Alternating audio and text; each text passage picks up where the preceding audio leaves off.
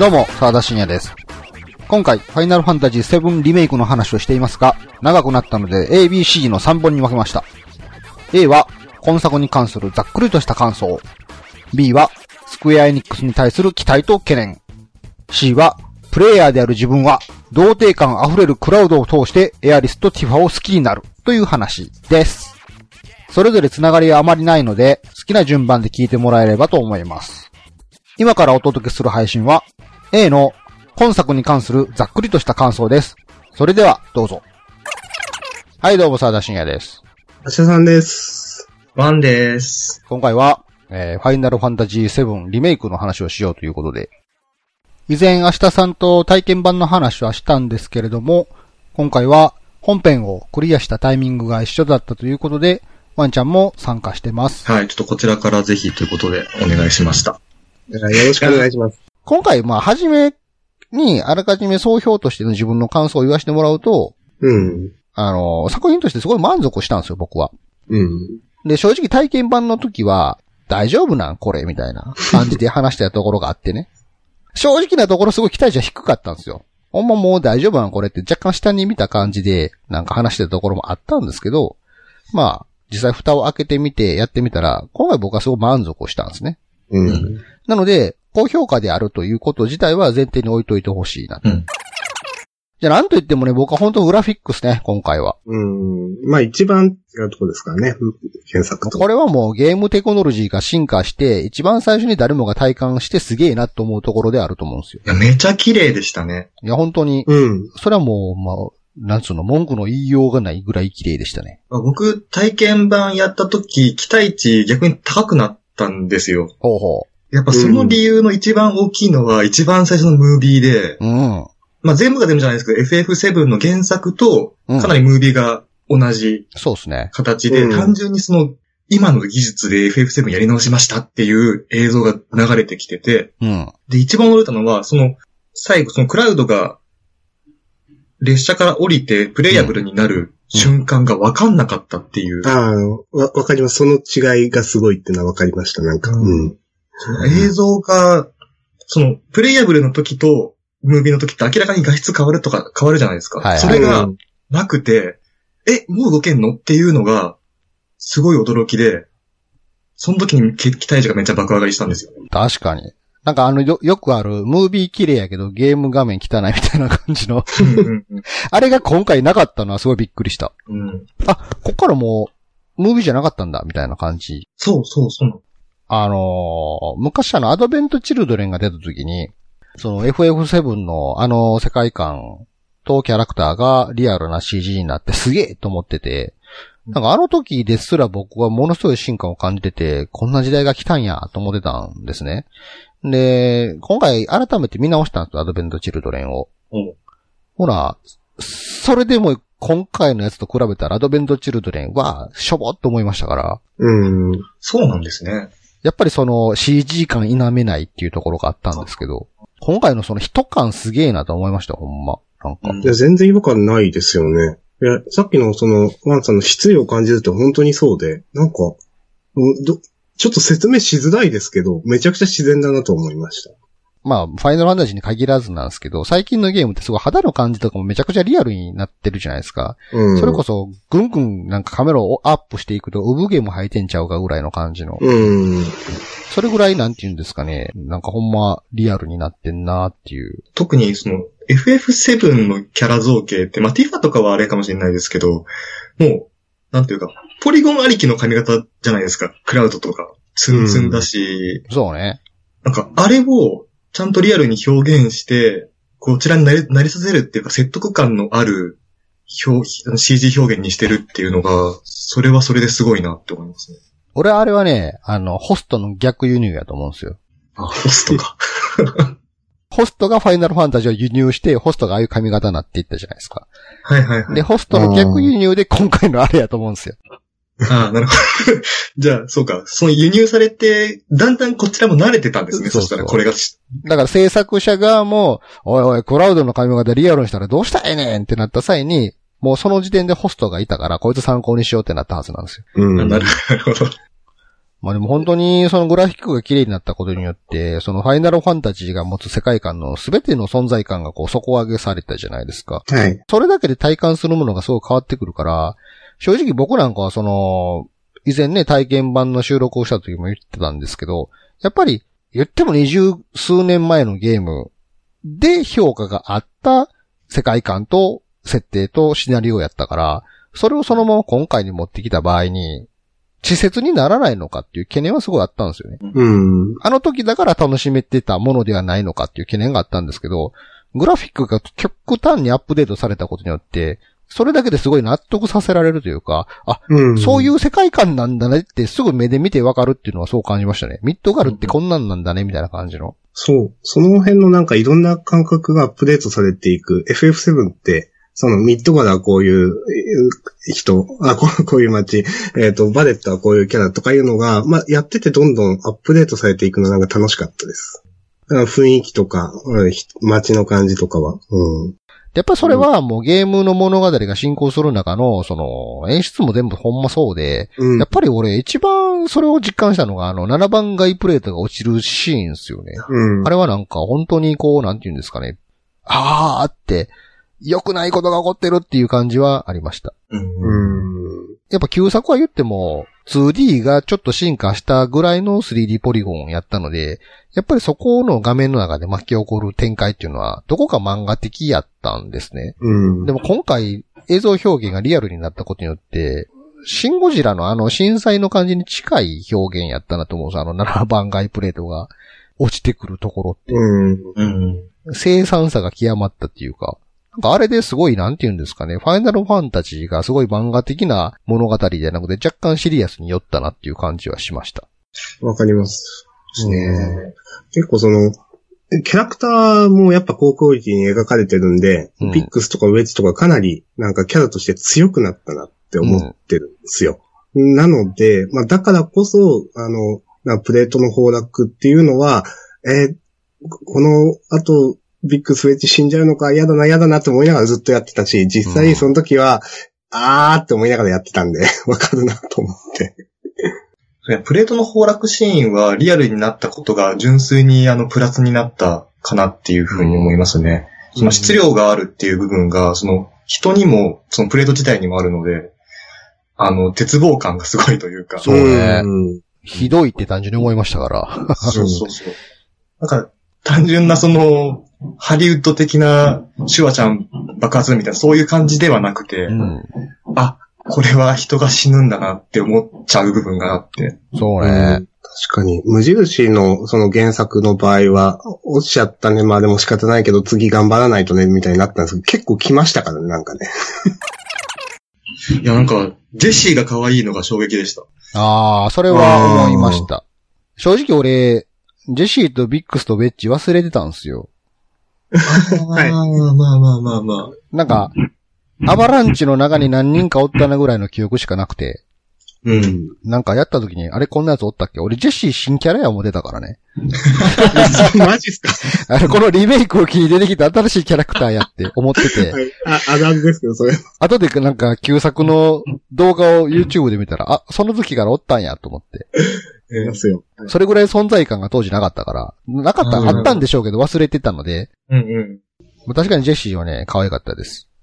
うんっていうかまあ、単純に女性、女性キャラが普通に可愛いですよね。やっぱ実在感がすごいあるから。うん。いや、こんな可愛い人と毎日過ごせるとか思って、なんか、ある種逆に非日常をやったけど、なんか、確かにな半分、クラウドのハーレムゲームですよね。いや、本当に。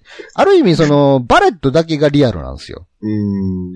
なんかあの、レジスタンスのおっさんって感じじゃないですか。汚い感じの。うん。ああ。いや、なんかあのーこれ吉原しかもしれないですけど、バレットのその、頭飛んでんな感が、あ、そうね。リアルになることによって出てき出てきて、体験版やった時も思ったんですけど、なんかセリフ回しとか、なんか感情の起伏がすごい変な人じゃないですか、あの人。なんか。はい。そう変ですね。一言で言うと。よくなんかね、駅の前にいる誰もおれへんのに喋ってるような人みたいな感じの、ちょっと、あかん人なのかなっていう感じの。だからまあ、なんか過激派でテロリストのリーダーっていう意味では説得力が増すっていう。そう。ね。まあ、言うように、まあ、ちょっと言っちゃってる人っていう意味では、うん。あ、レジスタンスのあのリーダーってこんな人か、みたいな感じで、リアルっちゃリアルでしたね。そうですね。ちゃんと後半はね、なんか落ち着いたトーンの人になっていってましたから。ああ、確かにそうですね。そうですね。受け入れられましたね、完全にね、なんか。うんうんまあ、キャラクターの話をするんやったらほんまにグラフィックが上がったことによって、女性キャラの魅力がすごいアップしているので。で、今回は断然エアリスが僕は可愛かったですよ。いや、私もそう思います。うん。エアリス、いや、意図的にエアリスめっちゃ可愛くしてると思うんですけどねい。や、それもあると思います。あのね、なんか、アドベントチルドレンの時は、エアリスの登場シーンってあんまなかったんですよね。ああ。うんあの、アドベントチルドレンは FF7 の後の話やったから、すでにこうエアレスが死んでる状態の話やったので、思い出の中みたいな感じのシーンでしか出てこなかったんですよ、エアレス。うん。らここまでがっつりエアレスが出てきて、なんか自分、人物像を打ち出してくるって今回が初やから、うん。もうそういう意味も含めて気合が入っとったんかなと思うんですけど、うん。なんかすごいこう、なんて言うんですかね、普通になんか惚れてしまいそうな女の人やなと思いましたよ、僕は。いや、本当にそうなんですよ。私も、ちょっと心が動きましたからね。久々にフィクションの女性に恋をするかもしれないと思いましたからね。いや、本当同じです。いやーそう、エアリスと一緒に過ごしたら楽しそうだなっていう、若干想像しながらクラウドを動かしてましたね。うん。若干クラウドに嫉妬しましたもん。それはどうなんですか？旧作の時はエアレスそんな好きちゃうかったんですよ。うん。旧作の時の印象としては、エアレスはなんかすごい自分をグイグイ押し付けてくる鬱陶しい女性みたいな感じだったんですね。うん。で、ティファは配慮があって控えめで、みたいな印象があったんですけど、で、当時の僕はグイグイ来る女よりティファの方が好みやわ、うん。格好、衣装とかスタイルも含めてって思ってたんですけど、今回断然エアレスな感じになってしまって、自分が年を取ったことによる価値観の変化もあると思うんですけど、なんかそうエアリスは自分の意見をはっきりと持っていて、ちゃんとそれが主張できる女性。うん。でもティファ、グラフィックがアップデートしたことによってめちゃくちゃなんか憂いある人みたいな感じになってもうて、うん。なんかすごいこう自分の意見とかを強く言えない人みたいな、うん。控えめさが逆にあだとなってるような感じをすごい受けてしまって、なんか顔の造形もちょっと優しくなりましたよね。ティファティファ。ああ、かも。うん。なんか垂れ目っぽくなって。そうそうそう。なんかタヌキ顔にちょっと寄せてる感じじゃないですか。う。うんん。昔の印象としては、すごいガッツのある強い芯のある困難なことに立ち向かっていくようなイメージがあったんですけど、今回ちょっと若干ちょっと弱い感じに見えるから、なんか、割とその、エアリスは本当に一生、衣装丸ごと使って二人で行動するっていうチャプターありましたけど、ティファはそういう感じで扱われてなかったので、確かにね、単純にゲームとしても押されてましたよね、アリスはね。うん。エアリスそうですね。確かにこの主人公、プレイヤー側にエアリス大事なんですよって感じさせるようにしてたのかなうん。かもしれないですね。で私、その、ティファは、いちいち言葉が浮いてるように思ってしまって、なんか、頑張ろうね、みたいな、やったね、みたいな感じのことをよく言ってたと思うんですけど、うんなんかそれが、すごい上滑りしてる感が自分あって、なんか、よくわからんけど、よいしょされてるみたいな。だから正直、これ描くの、成功してんのか失敗してんのかなってちょっと思ってしまったあれはやっぱり悩む女性として、今回は設定されてんちゃうかなって思うけどな。なんか俺、すごい、なんかそれ感じたのは、あの、ウォールマーケットで先にティファがね、あの、誰でしたっけあの、豚おじさんの。コルネオ？コルネオ。これね、うんうんコレオンのところに行って、まあそこに合流する際に、初めてそこで対面するじゃないですか、エアリスとティファが。うん。うん。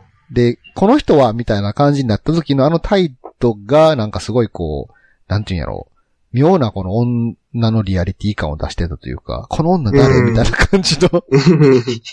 なんか自分、エアリスはティファを助けに来たのよとかまああっけらかんって言うんですけど、うんもうティファ側からすると、え、この女誰なんみたいな感じの 態度になってるのが妙にリアルやなと思って。うんでも、この女誰なんみたいな気持ちは伏せて、ありがとうって言うんですよ。なんか。うんそういうところもなんかこう、お前心の中で別のこと思ってないかみたいなのを感じさせるような造形やなと思って今回。ああ。うんうんうんうん。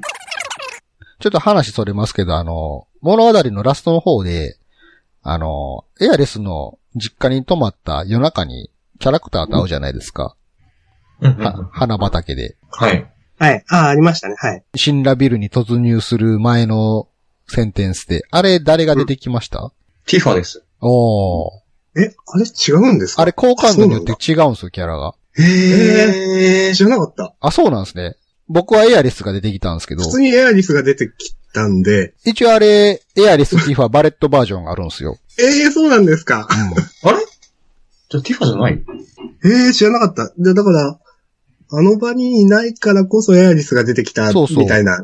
なんか私は普通にストーリー上そう思って。僕らエアレエアレス派としては、その、エアリスを助けに行くぞで、エアリスの家で、なんか、夜寝てたら、なんかエアリスの影が見えたから、花畑に行くと、エアリスがおるんですよ、そこに。そうそうそう。で、今のこれは夢かどうかわからないみたいな感じで、なんか、助けに行くからな、待ってる、みたいな会話があるんですよ。あれ、バレットだったんですか？そう。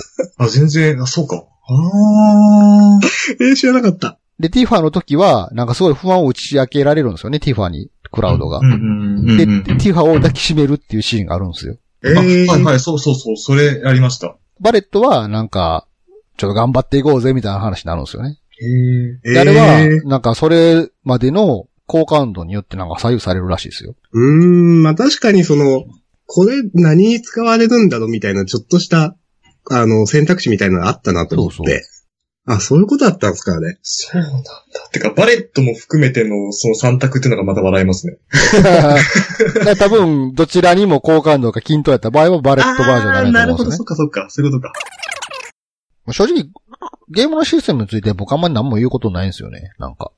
ああ、うんいや、じゃあそこの部分は僕がちょっと話したいんですけども。ますか。あよろしくお願いします。私もないんでよろしくお願いします。まあまあ、前提として僕はあの、結構、RPG に関しては、そのゲームとしての楽しさよりかは、うん。もう物語を体験したいところに軸があるので、もう、モードもイージーとかでやってるんですよ。ああ、うんなるほどですね。だからもう力技で先に進めちゃうみたいな感じやから、うん正直申し訳ないですけど、楽しみ方としてバトルを楽しむとかがあんまりないんですよね。うーん。なんかあんまり文句がないんですよ。なんか僕はゲームのジャンルとしてはシミュレーションとか、そういうこう操作をする系が好きなんですよ。はいはいはい。なるほど。で、うん RPG の中でもやっぱりそこの部分に重点は置いていて、うん。でそういう意味では、今回のバトルシステムが、あ、バトルの話なんですけど、うん。あの、システム自体は好きなんですよ。面白いと思います。あの、要するにあえて FF7 の ATB バトルの合間合間にうん。単純な攻撃はできますよっていうようなうん。システム。で、で、それが、その、ATB を貯めるゲージを加速させたりとか、マテリアのその、入れ替えだったりよによって、それを有利に進めたりできますよっていうような、すごい上手い具合に融合されてると思うんですよね。うん。ただ、これのシステムをうまく使いこなせてないっていうか、あんまポテンシャルを発揮できないインターフェースになってる気がしてて、うん。うん。で僕の中で一番大きいのは、ひとまずもカメラワークが悪いっていう。まあ、それは思いましたね。私も思いました。あの、なんか時々、あの、ターゲティングがすぐ、あの、グラグラするっていうのもあるんですけど、うん。もう自分が今どこに何を向かって攻撃してるのかわかんなくなる時があって、うん。うん。これも単純にカメラワークを透明、もうちょっと透明に設定できるようにすればいいと思うんですよ。うん。うん今の状態でもなんか3段階ぐらい設定できるんですけど、より遠くにして、なんか、フィールドをもうちょっと一望できるようにしさせてくれれば、もうちょっと戦略性上がるのかなとも思うんですけど、うん。まあ確かになんか、旧作ではもう俯瞰的な戦闘シーンやったじゃないですか。奥に、奥に敵がいて、手前に味方がいて、もう決められた画角でずっと起こるっていう。もう今回結構主人公にカメラ寄ってるから、全体はわからない。だから俺、ほんま確かにずっとクラウド操作しとったんやけど、戦ってる最中、他のメンバーが何してたかとかわからないんですよ。なんか、うん。そうそうそうそうそう、そうなんですよね。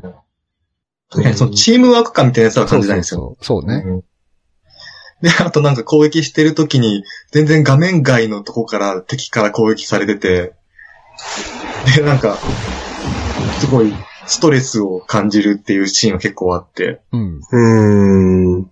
で、そのさっき言ったそのターゲティングがすぐずれるっていうのも、今、こ俺はこのバーストしてるサハギンに攻撃したいのになんか後ろから、後ろのサハサハギンプリンスに攻撃してるみたいな。わかりますわかります。めちゃくちゃわかります。うん。いや、そっちじゃないっていうのとか、とか、あと、今回そのキャラの特性が結構立ってて、うん。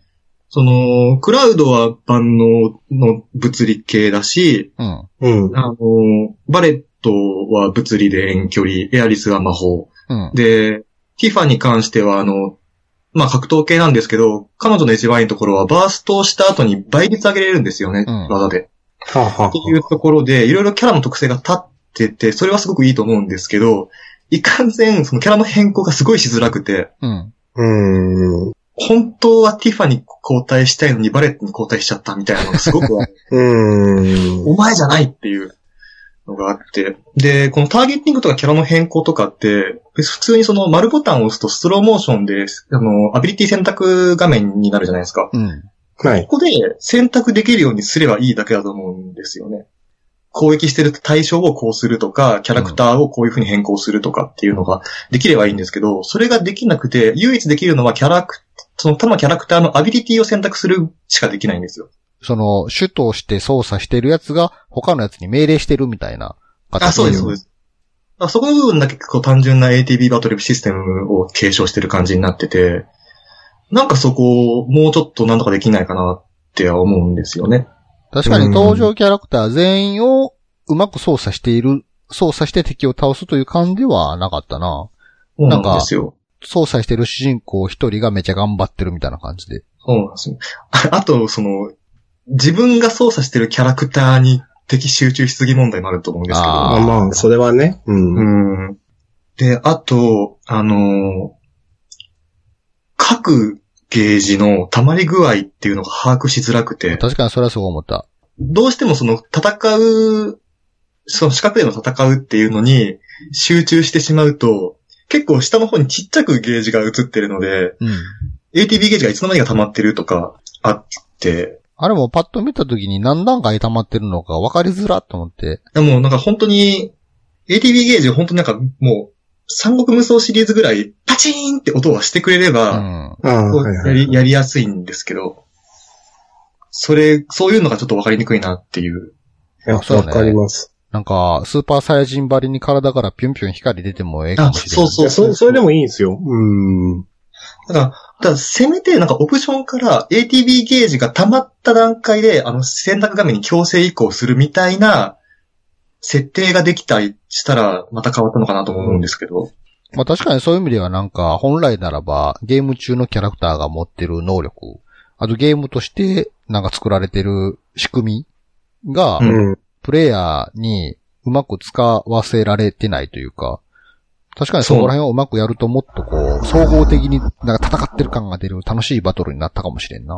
そうなんです。俺、それは一番思ったのが、あの、召喚獣何しとんかわからんなと思って、あなんか、ありがた、あ、ありがたみがすごいないというか、結局今、あの、今一番使ってる召喚獣カーバンクルですからね。へえ。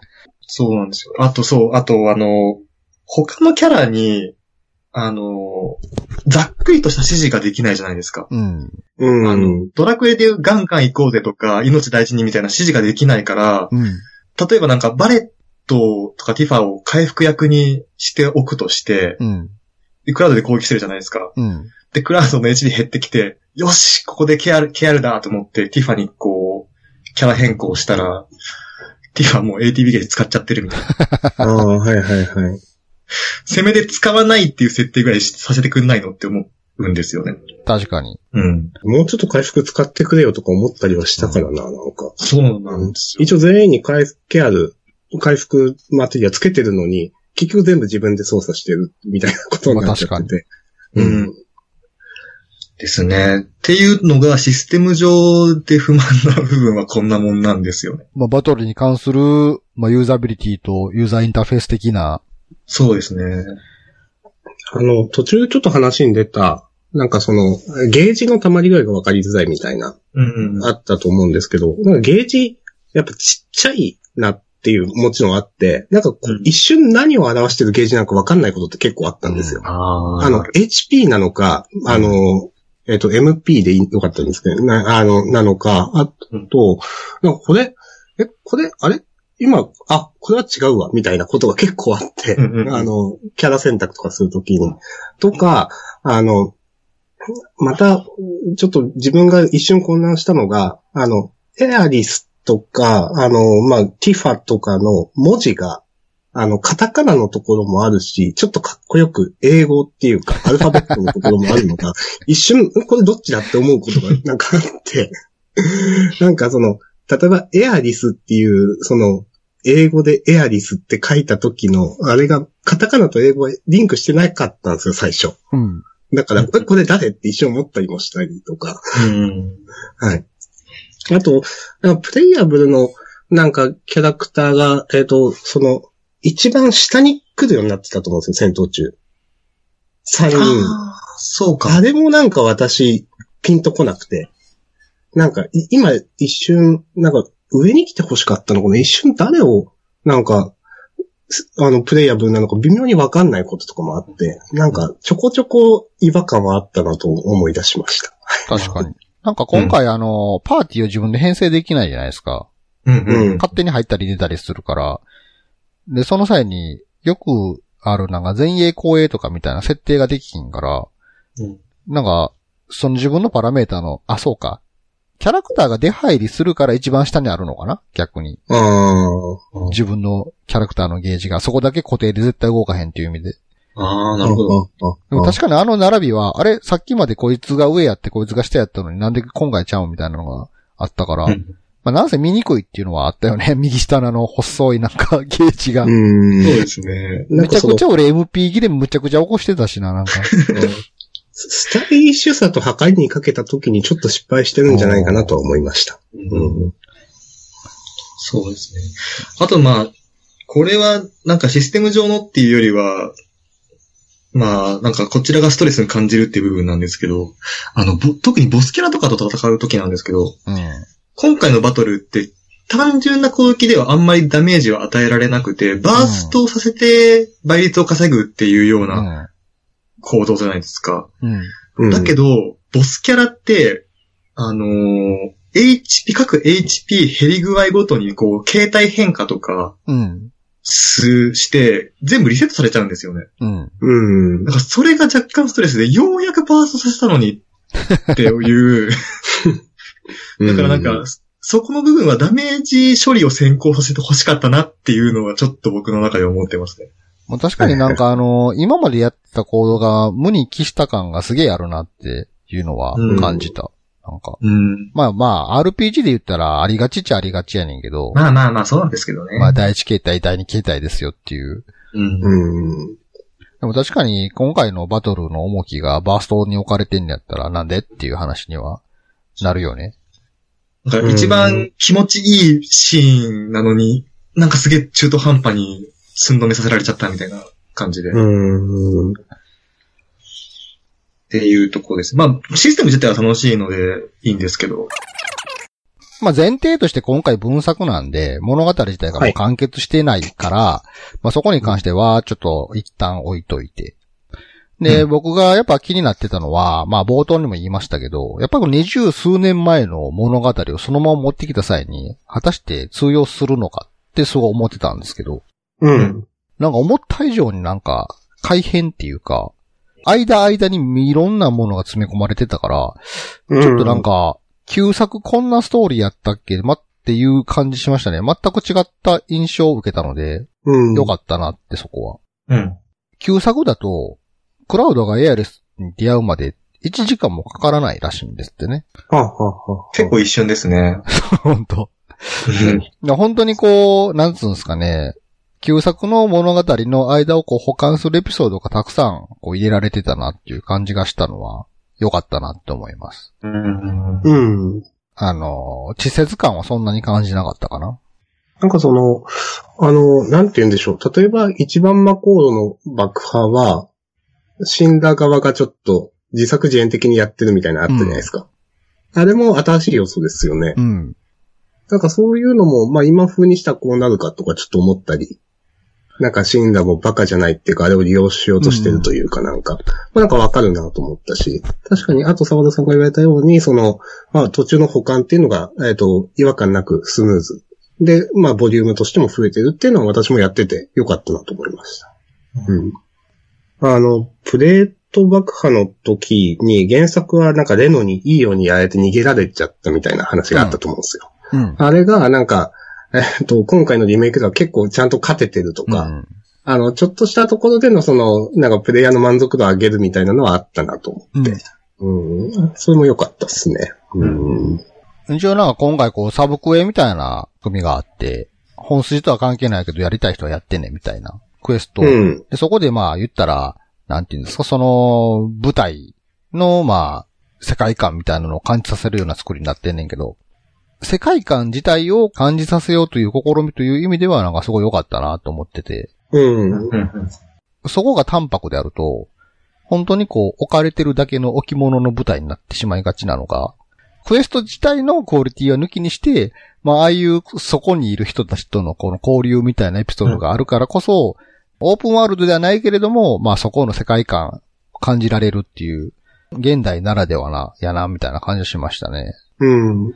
例えばその、原、子供との、なんかクラウドのやりとりとか見てて、うん。原作ではそんなもちろんあんまなかったと思うんで、でもなんか子供とのやりとりで、その、なんか、ちょっとした優しさというか、うん。クラウドの、あ、出るとこあったと思うんですよ。もっとクラウドみたいになんかそうじゃなれるかなみたいな時に、まあなれるさって言ったのか、じゃあ頑張らないとなって言ったのかちょっとわかんないですけど、なんか子供にかける優しさみたいなのがあったりして、あ、なんか、クラウドってそういうキャラなんだねっていう、原作ではそういうところまでわかんなかったけど、なんかこんな感じなんだな、みたいなのはありました。うん。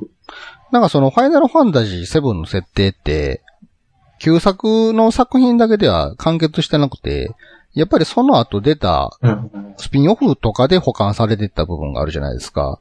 うん。特にやっぱりクラウドとザックスの関係なんて FF7 の中だけやったらほとんど何も語られてないわけですよ。うん。でもやっぱりその後に出たそのクライシスコアとか、やっぱアドベントチルドレンとか、あの一連のこのファイナルファンタジーの派生作品で、やっぱ保管されてた部分があるから、うんクラウドがそもそもなんか冷たい理由っていうのは、旧作を一番最初にやってた当時ってよくわかんなかったんですよね、なんか。うん。なんとなくこう、人造人間感みたいなのがあって、なんか。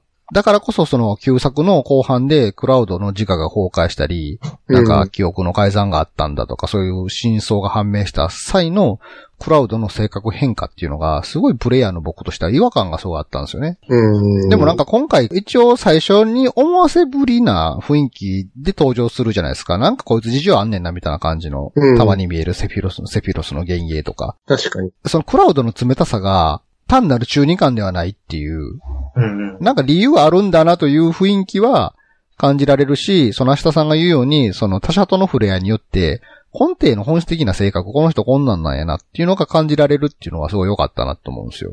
うん。それと、まあ、サブクエをやったり、まあ、街ブラブラすることによって、やっぱ大体エアリスと一緒じゃないですか。うん。それぞれのイベントシーンでおけるエアリスのリアクションやっぱそれの積み重なりによって、エアリス可愛いってなってくるあの感じが良かったなっていう。まあ、完全デートですからね、あれほんま。そうですね。